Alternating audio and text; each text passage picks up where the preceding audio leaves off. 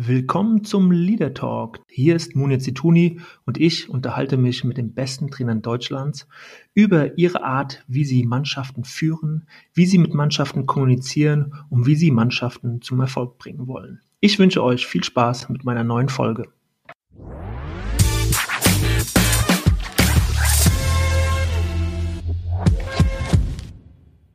Ja, hallo und äh, heute eine neue Folge vom Leader Talk mit ja, Sandro Schwarz, du bist mir zugeschaltet aus Moskau. Ihr habt 8 Uhr abends, wir haben 6 Uhr und äh, ich freue mich tierisch, dass die Verbindung steht.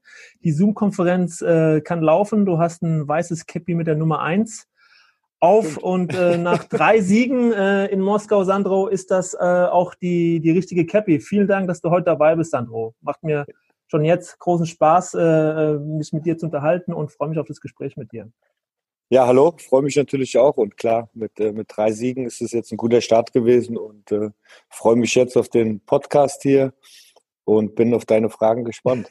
Ja, ich bin auch auf meine Fragen gespannt. Ich habe mir hier so zwei, drei zurechtgelegt. Äh, mal schauen, wie wir so durchkommen. Äh, ja. Bevor wir kurz nochmal ähm, zwei Fragen auch zu, äh, zu deiner Zeit jetzt in, in Moskau stellen, ja, will ich einfach nochmal kurz den Zuhörern in Erinnerung rufen, wer du bist, ähm, so deine Trainer-Vita äh, so ein bisschen mal erzählen. Ich habe das extra nochmal nachgelesen und war selbst überrascht ein bisschen, äh, dass du tatsächlich mit 30 Jahren Trainer geworden bist. Also, ja, stimmt. Ja, ich ja. habe irgendwie vom Gefühl her gehabt, dass du ein bisschen einen Ticken älter warst, aber du warst 30 Jahre alt, als du vom Spieler beim SVW zum äh, Trainer avanciert bist. Das war mir gar nicht so klar. Ähm, und äh, ja, bist dann eine Saison später Co-Trainer geworden. Ich sah nur so alt aus damals auf dem Platz. Das war, das war's. wahrscheinlich, wahrscheinlich. Bist dann Co-Trainer geworden äh, und hast dann 2011 äh, den ersten FC Sporn in der Oberliga Hessen übernommen, mhm. bist aufgestiegen in die Regionalliga, hast mhm. dann 2013 ähm, die A-Union vom FSV Mainz 05 übernommen und dann zwei Jahre später die Amateurmannschaft von ähm, Martin Schmidt. Mhm. Ja, und dann der nächste Schritt natürlich Cheftrainer bei Mainz 05, bei deinem Urverein, bei deinem Heimatverein äh, und dann von 2017 bis November 2019 dort äh, die Bundesligamannschaft trainiert. Ja, und jetzt seit ganz, ganz kurzem, seit ja eben gefühlt äh, Moskau, Dynamo Moskau, wo du jetzt äh, in den ersten drei Spielen drei Siege eingefahren hast. Ähm, ja, deswegen ganz kurz, Sandro, wie ähm, hast du dich eingelebt? Äh, wie aufregend ist die Zeit im Moment in Moskau? Corona natürlich spielt ja. da auch eine Rolle. Mhm. So ein Wechsel ist sicherlich, äh, ja, muss wohl überlegt sein. Äh, mhm. Ja, wie wohl fühlst du dich im Moment in Moskau? Dieser Sprung zwischen mhm. Deutschland und Russland, wie hast du ihn äh, bewerkstelligt? Ja, erstmal gut geschildert, so meine ganzen Stationen. Und gerade was jetzt ähm, Russland betrifft, ist natürlich total spannend. Also von dem ersten Tag an als man hier angekommen ist am Flughafen, die ganzen neuen Eindrücke, die du, die du eigentlich gar nicht so kennst jetzt, sag mal, aus, aus der eigenen Erfahrung heraus. Und ähm, total offene Menschen, sehr herzliche Menschen, gerade was, was in meinem Staff vorgeht, Trainerteam vorgeht und total hilfsbereit und mir alles ermöglicht haben, gleich zu Beginn mich auch wohlzufühlen. Und das hat, das war total ein gutes Gefühl auch zu Beginn schon. Und, und natürlich helfen dann auch die Ergebnisse zu Beginn äh, mit, mit den Siegen jetzt im Rücken, dass, dass der Glaube wächst daran, dass das eigentlich äh, eine sehr gute Konstellation ist, äh, dass wir gemeinsam jetzt hier vor Ort sind und äh, erfolgreich zusammenarbeiten können. Mhm. Ähm, was, wo liegt denn die Priorität im Moment, wenn du neu mhm. in so eine Stadt kommst, neuen mhm. Verein, andere Sprache, wo, wo mhm. liegst du jetzt? Äh, was sind diese zwei, drei Dinge, wo du jetzt mhm. besonders Wert drauf legst in der, in der Trainingsarbeit, im, im mhm. Zusammenspiel mit der Mannschaft? Klar, zu Beginn ist es ja logisch, ähm, schnellstmöglich die Jungs kennenzulernen. Und es war eine Extremsituation jetzt auch bei uns, weil es äh, im Prinzip ein Tag vor dem ersten Spiel war, als ich hier angekommen bin. Aufgrund der Corona-Situation war das nicht ganz so einfach. Und dann war das natürlich sehr extrem, alles vorzubereiten, ähm, den, den Matchplan so vorzubereiten, die Jungs kennenzulernen. Und ähm, das war der totale Fokus ähm, in kürzester Zeit, wie können wir erfolgreich Spiele bestreiten. Und, ähm, und das war der totale Fokus äh, zu Beginn äh, mit der Mannschaft in der Trainingsarbeit. Was brauchen wir, um erfolgreich Spiele zu bestreiten? Wie gehen wir miteinander um? Dann klar die ein oder anderen Regeln dann auch für uns, wie wir miteinander umgehen wollen, besprochen. Und, ähm, und das war jetzt der Schwerpunkt, ja, in, am Anfang unserer, unserer Zusammenarbeit jetzt. Und dann spielt sich das natürlich alles ein mit dem Trainerteam, mit dem mhm. Staff.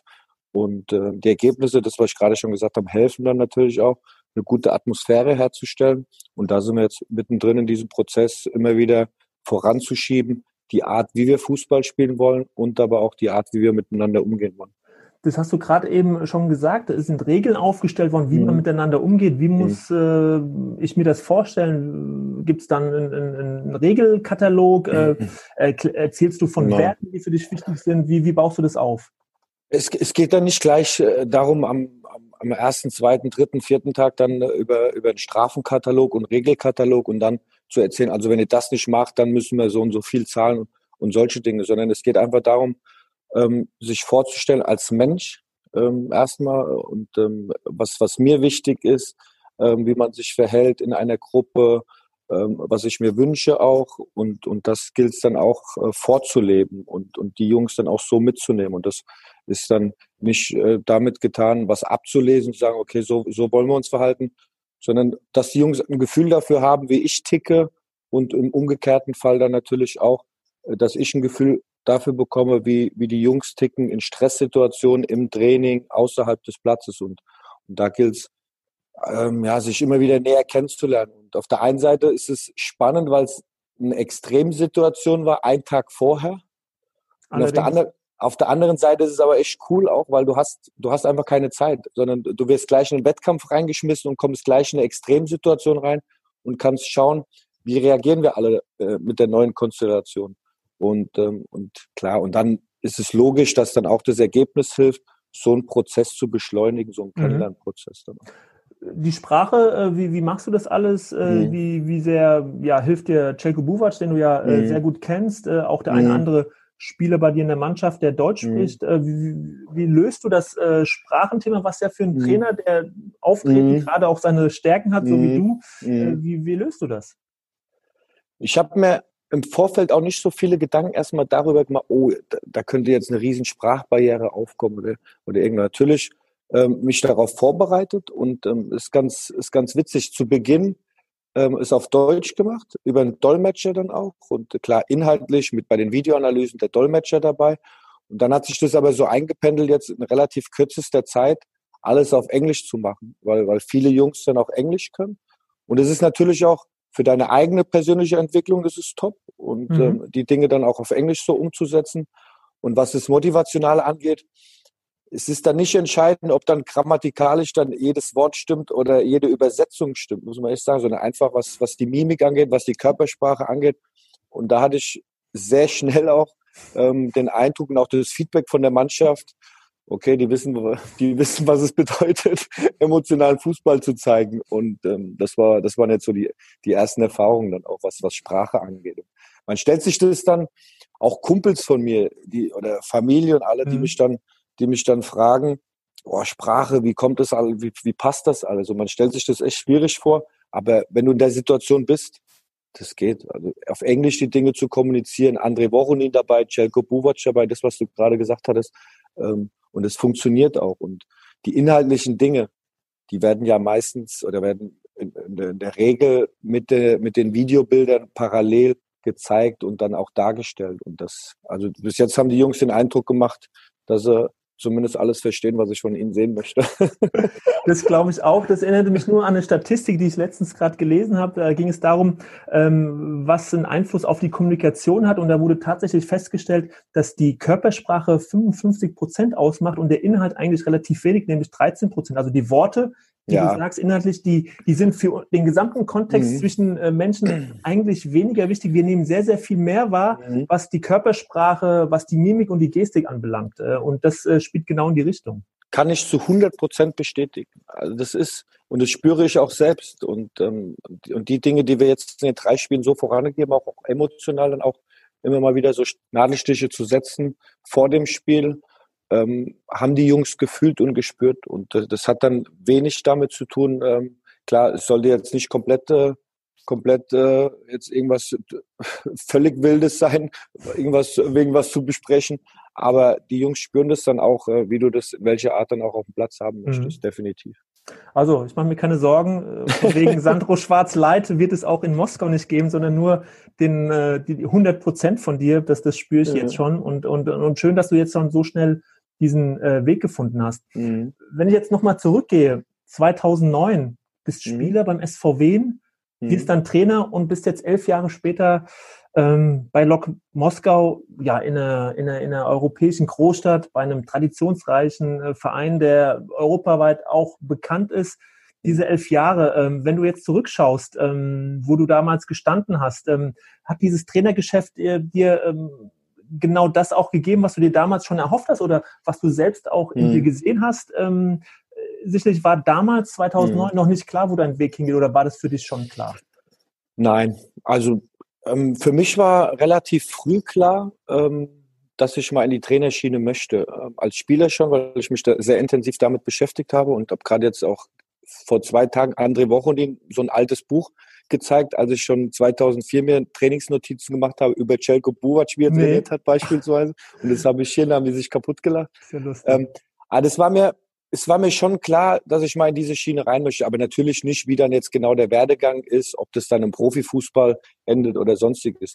Das nicht, aber ähm, ich fand es immer spannend, mich mit Menschen zu umgeben, äh, mit, mit Spielern dann auch zu umgeben und äh, auf ein gemeinsames Ziel hinzuarbeiten und einfach mit den Jungs zusammen zu sein. Und so kam das dann über die Jahre, dass sich das natürlich jetzt so entwickelt hat, dass ich jetzt am Ende des Tages äh, zumindest jetzt hier in Moskau sitze. Mhm. Ja, ein, ein, ein ganz schöner Weg. Wenn du jetzt nochmal äh, zurückdenkst, auch mhm. wie wichtig ist es denn äh, für dich und in deiner Karriere gewesen, dass du mal ja Aufstieg in die erste Liga gepackt hast mit Mainz 05, zweite Liga, ein sehr routinierter Spieler gewesen mhm. ist, also eine gewisse Profi-Erfahrung gemacht hast. Wie wichtig ist das für dich als Trainer gewesen? Wie wichtig ist das, dass die Spieler das auch wissen? Natürlich hilft dir das in der einen oder anderen Situation, wenn du selbst Spieler warst, ähm, Dinge zu fühlen in der Kabine, in, in einer Mannschaftsstruktur. Ähm, das glaube ich schon. Und dennoch ist es aber auch wichtig, ähm, sich nicht nur auf die Erfahrung ähm, ja, dann, dann zurückzuführen, weil du selbst mal Profispieler warst. Und da geht es dann auch für, für einen selbst immer, sich wieder auch weiterzuentwickeln als Trainer, weil es komplett einfach ein anderer Job ist als das, was wir vorher gemacht haben, äh, nämlich Fußball spielen. Und, und dennoch hilft es vielleicht in der einen oder anderen Situation. Aber jede einzelne Trainerstation ähm, war ungemein wichtig für mich ähm, in, in, meiner, in meiner bisherigen Trainerlaufbahn, mhm. Erfahrung zu sammeln. Ob es bei Wien Wiesbaden damals war, vom Spieler zum Trainer, die Eschborn-Zeit, die war phänomenal, muss ich echt sagen, im, Amateurbereich, sich äh, selbst auszuprobieren, zum ersten Mal als, als Cheftrainer und dann natürlich auch auf eine Mannschaft getroffen, die komplett diesen Weg mitgegangen ist. Ich sage jetzt mal mit, mit, ähm, mit Amateurfußballern, die, die tagsüber arbeiten waren, aber abends sich komplett hingegeben haben, mit der puren Leidenschaft, aber auch dann auch für unsere Art von Fußball alles gegeben haben. Und das war schon dann NLZ-Bereich ist nochmal was ganz anderes. Dort dieses Fußball zu mhm. lernen, mhm. NLZ, äh, junge Spieler kennenzulernen, auch total spannend, ein Gefühl dann dafür zu bekommen, ähm, wie junge Spieler ticken, wie 16, 17, 18-Jährige schon in diesem Bereich ticken, wie viel sie über Fußball schon wissen und das richtig zu kanalisieren. Und dann darüber hinaus klar U23 und jetzt die Profimannschaft. Aber es ist jeder einzelne Baustein bisher mhm. in meiner, in meiner Trainerlaufbahn war enorm wichtig für mich, ähm, was, was den Trainerjob angeht, diesen zu erlernen und natürlich aber auch den Umgang mit Menschen. Mhm. Was war denn so der größte Schritt für dich? Äh, war das tatsächlich vom Amateurtrainer in Mainz zum Profitrainer oder war der schon vorher irgendwo, äh, dass du gesagt hast, boah, das war jetzt äh, für mich so jetzt auch im Nachgang ähm, ja die größte Lernphase? War der Schritt vom Amateur zum Profitrainer gar nicht der, der Riesenschritt? Der größte Schritt ähm, war wirklich, als als Amateurtrainer in einen U19-Bereich zu gehen. Ähm, weil, weil du dann Jugendliche hattest, 16, 17, 18-Jährige, ähm, die eine Erwartungshaltung auch hatten an den Trainer. Bitte, ich sage jetzt mal über, überspitzt formuliert, ähm, der Trainer, der da vorne steht, der macht aus mir jetzt einen Profi. Hm. äh, und, und da muss man erstmal auch in, in so einen Prozess rein. Ich bin dafür da, definitiv Spieler besser zu machen mit meinem Trainerteam zusammen. Das ist mein Job. Aber es gehört natürlich auch eine Eigenverantwortung dazu, ein Eigenantrieb dazu, ähm, Dinge auf den richtigen Weg zu bekommen. Und, und diese Erfahrung in den ersten Wochen als NLZ-Trainer, das war unfassbar, muss ich echt sagen, weil, weil das war, ich, ich hatte echt gedacht, puh, das ist echt eine Aufgabe jetzt mit den U19-Jährigen. Ja. Ähm, dort in die Aufgabe reinzugehen. Ähm, klar, das Fußballerische, das Inhalt, das Inhaltliche, das, das, war top, weil meinst du fünf damals und heute auch noch sehr gut aufgestellt ist. Aber die Jungs so zu packen als, als Mannschaft, als U19-Mannschaft und nicht jeder Einzelne als Individualist, der am Ende ja. Profi werden möchte. Das war eine spannende Aufgabe und es war sehr herausfordernd. Mhm.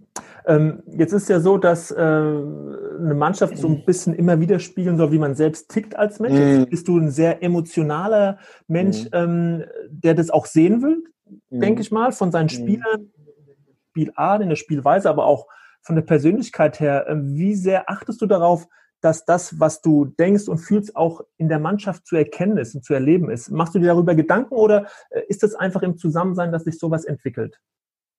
Es ist beides und, und dennoch soll es ja in der Mannschaftsstruktur, in der Hierarchie soll es ja nicht so sein, dass alle ähm, dich abbilden als Persönlichkeit. Das, das finde ich jetzt nicht, sondern du brauchst natürlich dann verschiedene, verschiedene ähm, Typen als Spieler, als Mensch, die, die so eine Gruppe führen.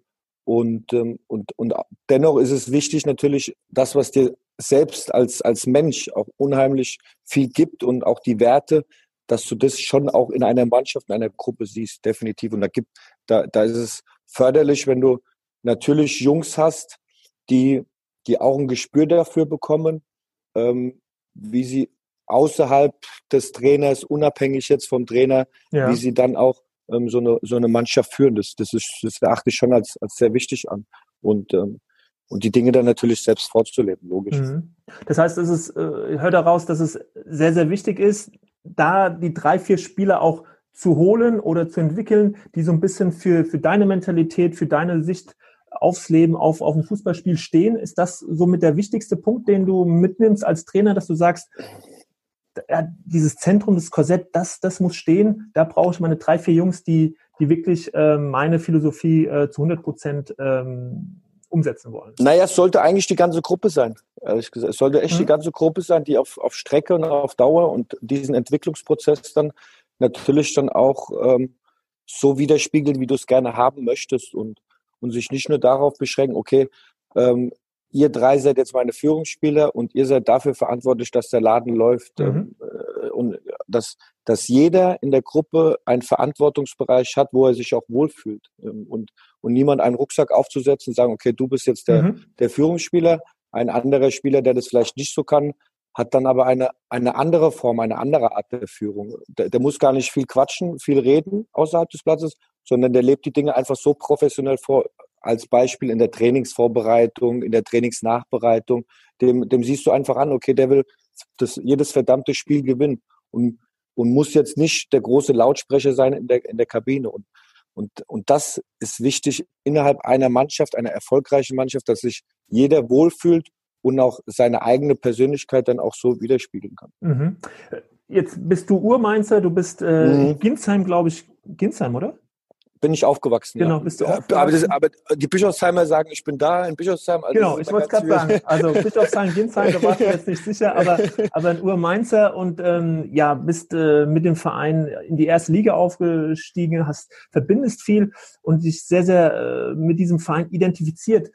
Das kann helfen, kann es aber auch äh, sozusagen ähm, abträglich sein? Also äh, hast du die Erfahrung jetzt gemacht in deiner Zeit, dass, dass Identifikation und Engagement und Emotionen natürlich wichtig sind, aber dass man, wenn man so groß geworden ist wie du mit mhm. meinst, dass es dann auch äh, ein Stück weit vielleicht auch zu anstrengend wird, dass man sich zu sehr aufreibt. Mhm. Muss ein Trainer da eine gewisse äh, Distanz behalten und wie schwierig war das für dich?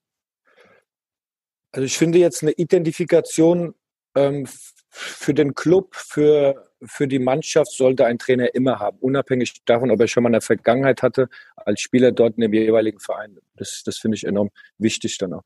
Ähm, es war in der Tat bei mir so am Anfang, als ich dann Bundesliga-Trainer wurde, ähm, U19-Trainer war ich, U23-Trainer war ich, das, was du schon gesagt hattest, dann auch als Spieler, war es schon am Anfang in der Tat nicht einfach, weil, weil du dann dir selbst noch einen höheren Druck machst und, und noch höhere Ansprüche setzt, um, um es mhm. allen manchmal gerecht zu werden im Club, die du schon lange kennst, die du schon lange über 20 Jahre kennst.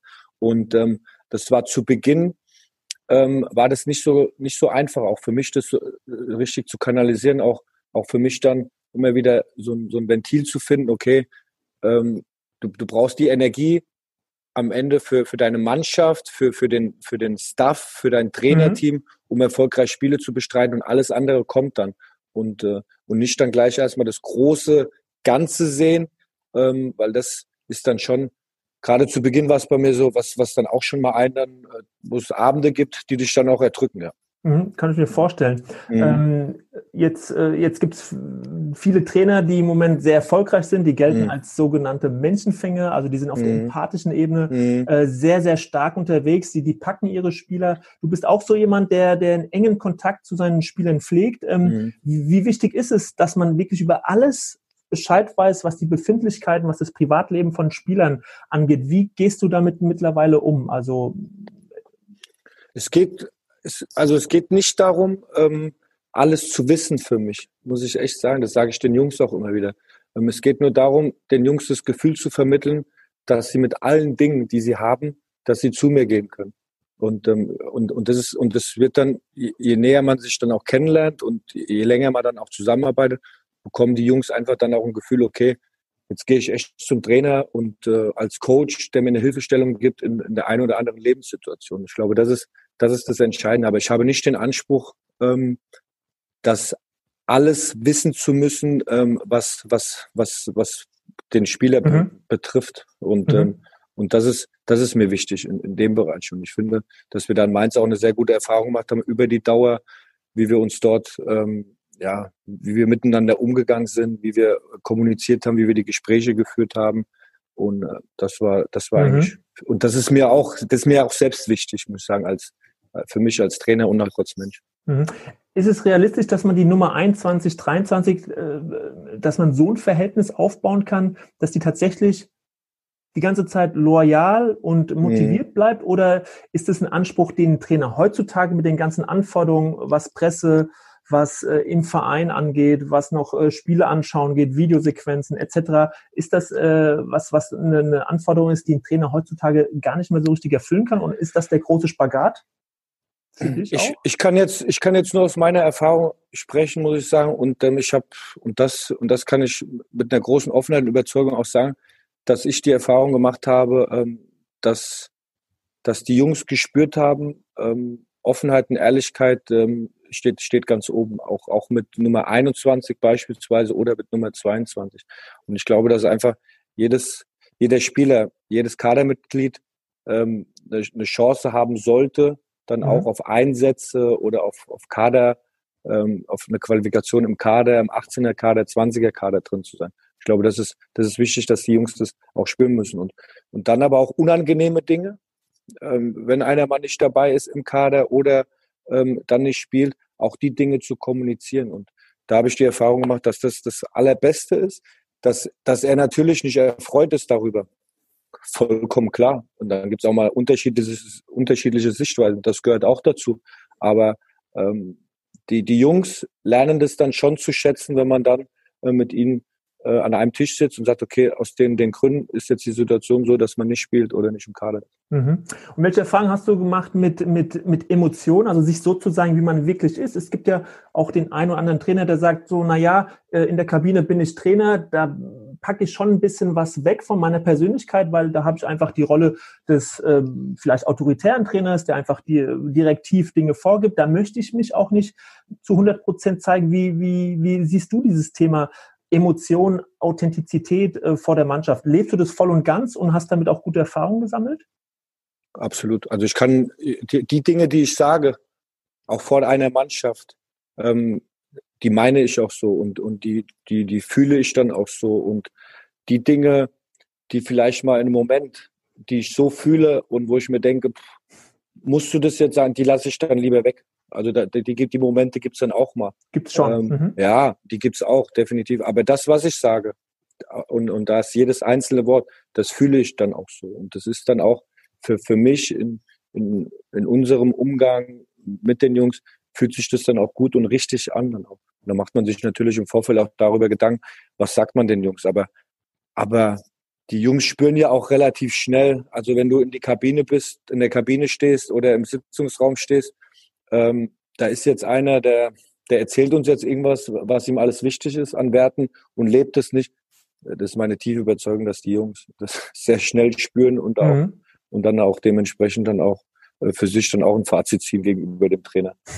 Kannst du von so einem emotionalen Moment mal erzählen, den du in der Vergangenheit mal erlebt hast, wo, wo du einfach sagst, so, boah, das war ein Anker, der, der wirklich äh, auch äh, dann sichtbar äh, im Nachgang äh, für, für eine für eine Top-Verbindung, eine Top-Zusammenarbeit auch zwischen der Mannschaft und, und dir gesorgt hat? Gibt es so äh, einen Moment, den du noch abgespeichert hast, was einfach äh also es gab schon viele, viele einzelne Gespräche, muss ich echt sagen, mit ja. Jungs, ähm, die ich geführt habe, die mich auch berührt haben. Und ähm, wo es dann über das ein oder andere Problem geht beispielsweise oder dann aber auch aus einer Dankbarkeit die Gespräche, die der Spieler dann auch mal führen wollte, die mich dann schon sehr berührt haben auch und wo der Spieler das dann auch gemerkt hat an meiner Reaktion, ähm, dass, dass mich das freut, wenn, wenn was, wenn, wenn, wenn was Glückliches ist oder auf der anderen Seite, dass ich auch bei ihm bin, wenn es ihm gerade nicht so gut geht. Und da gab es schon ja, das ein oder andere sehr emotionale mhm. Gespräch, mhm. was, was mich dann auch berührt hat, ja. Mhm. Und das sind natürlich Dinge, die, die bleiben auch. Ne? So ein Spiel ist schnell abgehakt, ein Ergebnis, aber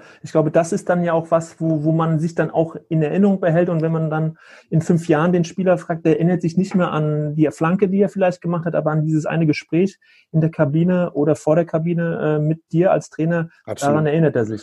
Und es geht ja, ja, definitiv. Und es geht nicht darum, äh, in der Zeit, in der man zusammenarbeitet, ähm, ähm, jetzt den Anspruch zu haben, okay, ich, es, es muss jetzt alles positiv sein und jetzt sind wir die Best Friends forever oder das, das ist, darum geht es nicht. Aber es geht um eine gewisse Verlässlichkeit. Das finde ich immer entscheidend. Eine Verlässlichkeit, wie wir miteinander umgehen. Und äh, mit jeder Mensch mit seinen Stärken und Schwächen, ob es der Spieler ist, ob es der Trainer ist oder, oder wer auch immer. Und darum geht es. Und das finde ich, ähm, das, das sollten die Jungs spüren. Und, und ich sage es auch oft, ähm, und da kann, da können auch Konflikte kommen, da kann es richtig Reibung kommen und das gehört auch dazu. Und, und, und dann aber auch wichtig, dann am nächsten Tag nicht nachtragend zu sein und, und mhm. drei Wochen später dann, äh, ob es der Spieler ist oder der Trainer ist, ähm, dann beleidigt durch die Kabine zu laufen, oh, was, was du aber damals gemacht hast, das ging gar nicht, das ist ja völliger Quatsch, ähm, sondern dann kommt es irgendwann mal nach drei, vier, fünf Jahren, wo man sich wieder sieht und dann äh, klatscht man ab und sagt, ey, es war echt, es war echt eine geile Zeit, die wir gemeinsam erlebt haben. Und, äh, und es ist noch besser, wenn sie dann sagen, es war eine, es war eine geile Zeit und erfolgreiche Zeit.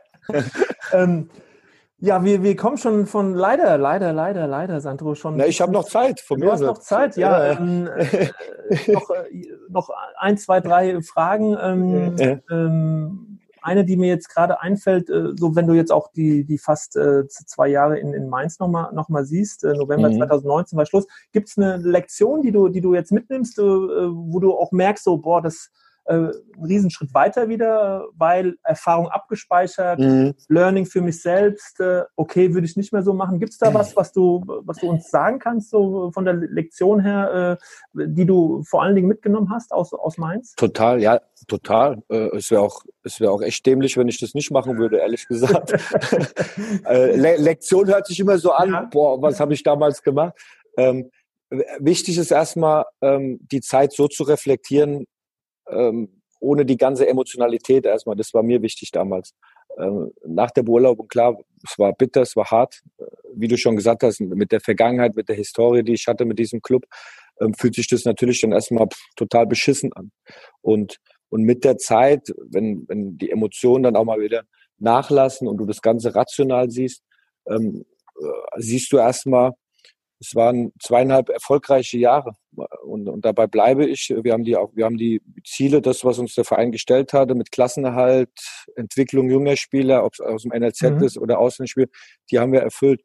Und, und dennoch ist es wichtig, auch die Dinge zu reflektieren, die man dann auch in den letzten Wochen oder letzten Monaten hätte besser machen können. Und, und da gilt es natürlich, was, was die Situationsanalyse angeht, äh, fehlende Ergebnisse zum Saisonstart macht etwas in einer Mannschaft. Und das war meine Erfahrung. Und wir haben zwei Jahre eine sehr gute Entwicklung genommen. Wir haben die Mannschaft umstrukturiert. Und es hat in mir auch natürlich eine Ungeduld ausgelöst, schnell wieder den nächsten Schritt zu machen im dritten Jahr, wo wir dann in der Bundesliga mhm. gemeinsam mhm. waren. Und dann kommt die ein oder andere Verletzten-Situation dazu, wichtige Spieler. Und, und man möchte aber trotzdem selbst schnell diesen Fußball wieder spielen, wie wir es, wie wir es eine Saison vorher gemacht haben, gerade dann auch im, im letzten mhm. Drittel. Und, und dann fehlen aber die Ergebnisse zu Beginn. Und, und dann macht es natürlich was in einem Spieler. Und äh, dann fehlt die Selbstsicherheit. Und, nicht, und da hätte man auch, und das ist meine Reflexion dann natürlich auch, ähm, die Dinge vereinfachen können. Auch in unserer Spielweise dann auch erstmal wieder Dinge runterzubrechen auf eine bestimmte Basis, die uns das eine Basis ermöglicht, erstmal ein Ergebnis zu ziehen und darauf wieder aufzubauen und, und nicht jetzt schon wieder an Entwicklung sehen, Fußballentwicklung sehen, sondern es gehört dann schon auch zu der Entwicklung immer mal wieder das Ergebnis dazu, um dir ein gutes Gefühl zu holen und die Bestätigung, die Belohnung zu holen. Und ähm, da mit Sicherheit in, in, in diesen letzten Wochen, Monaten, wo wir Dinge zu komplex, zu kompliziert gedacht haben und wo wir einfach für uns ähm, oder ich dann in, in dem Fall als, als Cheftrainer, als Verantwortlicher gedacht hatte, ähm, wir waren schon mal so weit und äh, jetzt warum warum warum sind wir nicht jetzt schon wieder auf, auf diesem auf diesem Level und da hätten wir die Dinge eventuell mal runterbrechen können. Mhm. Ob's ob's du weißt nie am Ende ob du dann das andere Ergebnis ähm, gezogen hättest ähm, das weißt du nicht, äh, weil du in der Situation aus einer totalen Überzeugung jede, jede einzelne Entscheidung triffst. Aber das ist auf jeden Fall eine Situationsanalyse, Ergebnisse machen aus einer Mannschaft etwas mhm. und das immer, das immer wieder in, ins Auge fassen und ähm, die Ungeduld dann nicht zu groß werden zu lassen. Ja.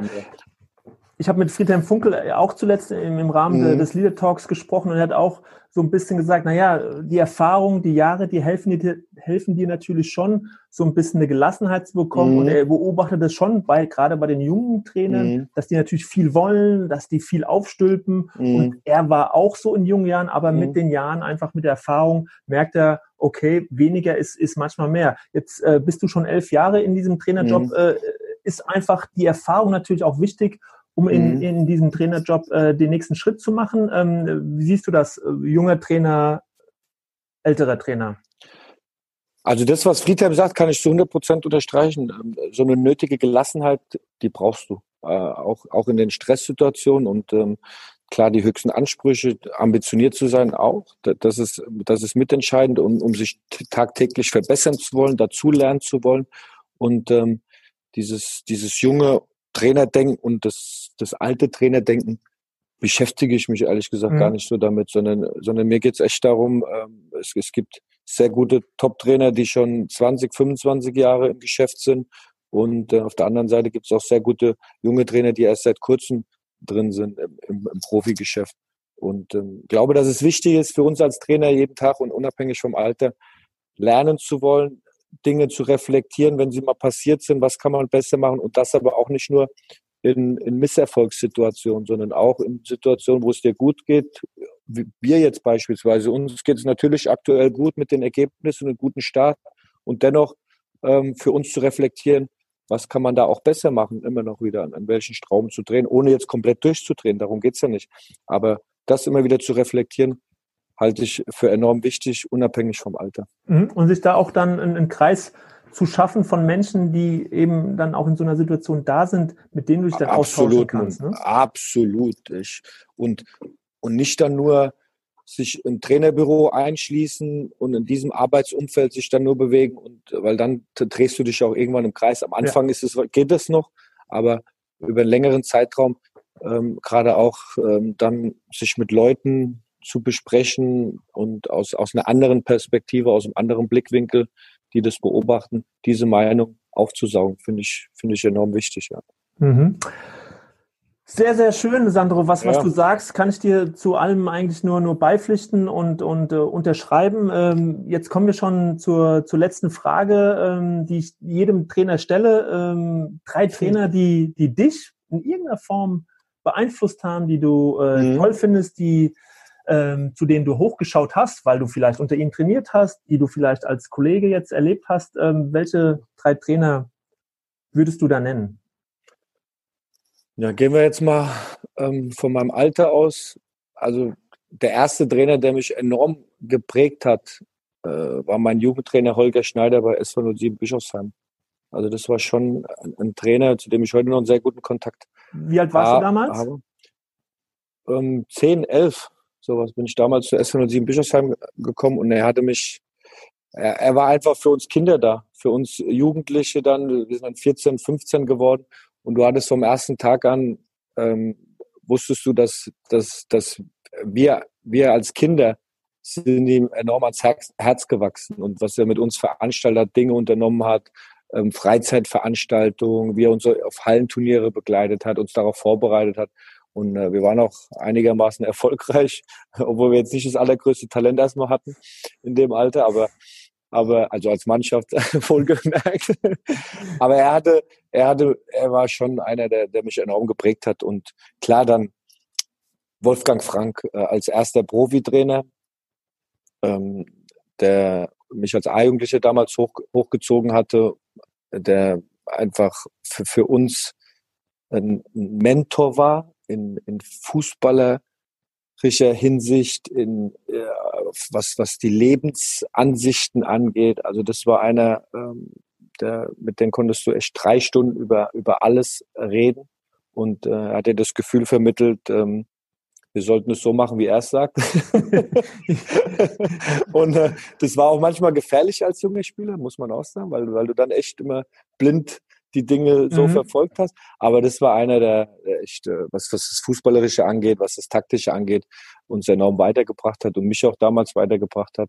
Und dann aber von, auch, von dem 4-4-2, also von, von dem klassischen ja. ähm, Spielsystem? Raumverhalten, her? ja, das Raumverhalten. Raumverhalten.